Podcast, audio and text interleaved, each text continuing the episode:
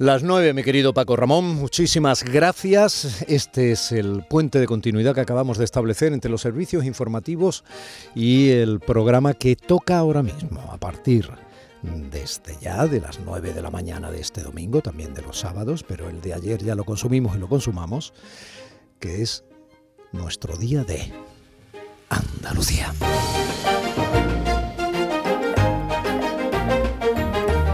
Último programa de la temporada, así que no tengo más remedio que darle los buenos días con el mismo respeto, el mismo afecto y la misma intensidad y ganas con que lo hago cada mañana de sábado y cada mañana de domingo. Sin usted, sin ti del otro lado, como decía Serrat, no habría milagro. Uno se cree que los mató el tiempo y la ausencia.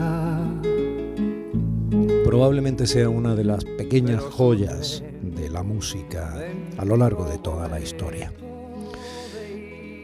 esa primera libertad del silencio que nosotros definimos en la sección del maestro José Manuel Gil de Galvez, que nos descubre a tantos compositores e intérpretes andaluces de los últimos 100, 200 años, que nos está resultando divulgativamente tan necesaria y tan sorprendente y tan útil. La primera libertad del silencio ha sido la herramienta con la que este tótem de la cultura nacional, John Manuel Serrat, ha trabajado mm, desde siempre. Y a quienes se nos clavaron de manera definitiva en la memoria sensorial y en los caminitos del alma, en las últimas habitaciones de la sangre, utilizando la definición del duende lorquiano, de sus canciones, a quienes eso nos pasó, nos pasó para siempre. Serrat pequeñas cosas que nos dejó tiempo de rosas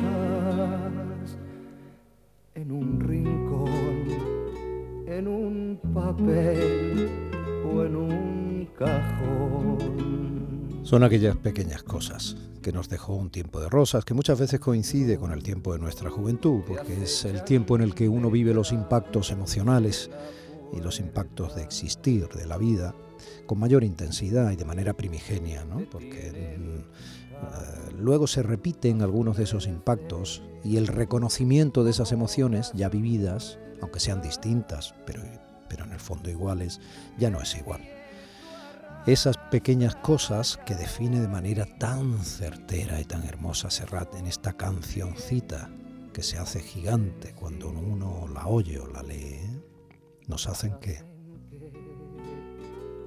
lloremos cuando nadie nos ve. Pero los que hemos llegado a vivir lo suficiente para aprender de esto del día a día, sabemos que esa lágrima puede ser también de alegría, porque si nos lo proponemos y pese al sufrimiento que nos rodea, también hoy, cada hoy, puede ser un gran día.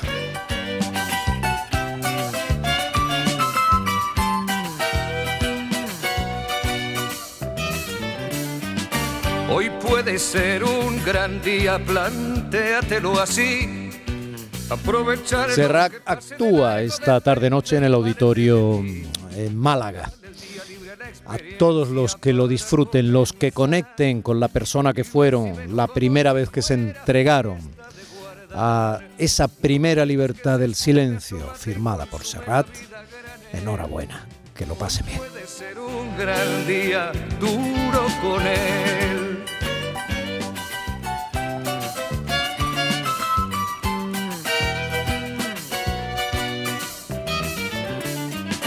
Hoy puede ser un gran día. Mi compañero Juanjo Fernández está en el centro de producción de Canal Sur Radio en las Sevillas, eh, que son fueron y serán, haciendo posible que nosotros, Juanjo, un abrazo desde aquí, compañero, que nosotros podamos estar emitiendo directamente a los oídos de su corazón y su entendimiento.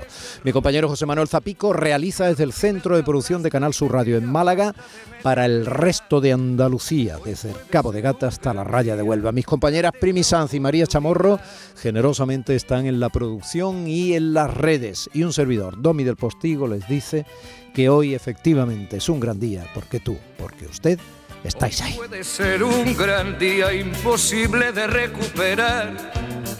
Un ¿Y qué? ¿Nos sentimos?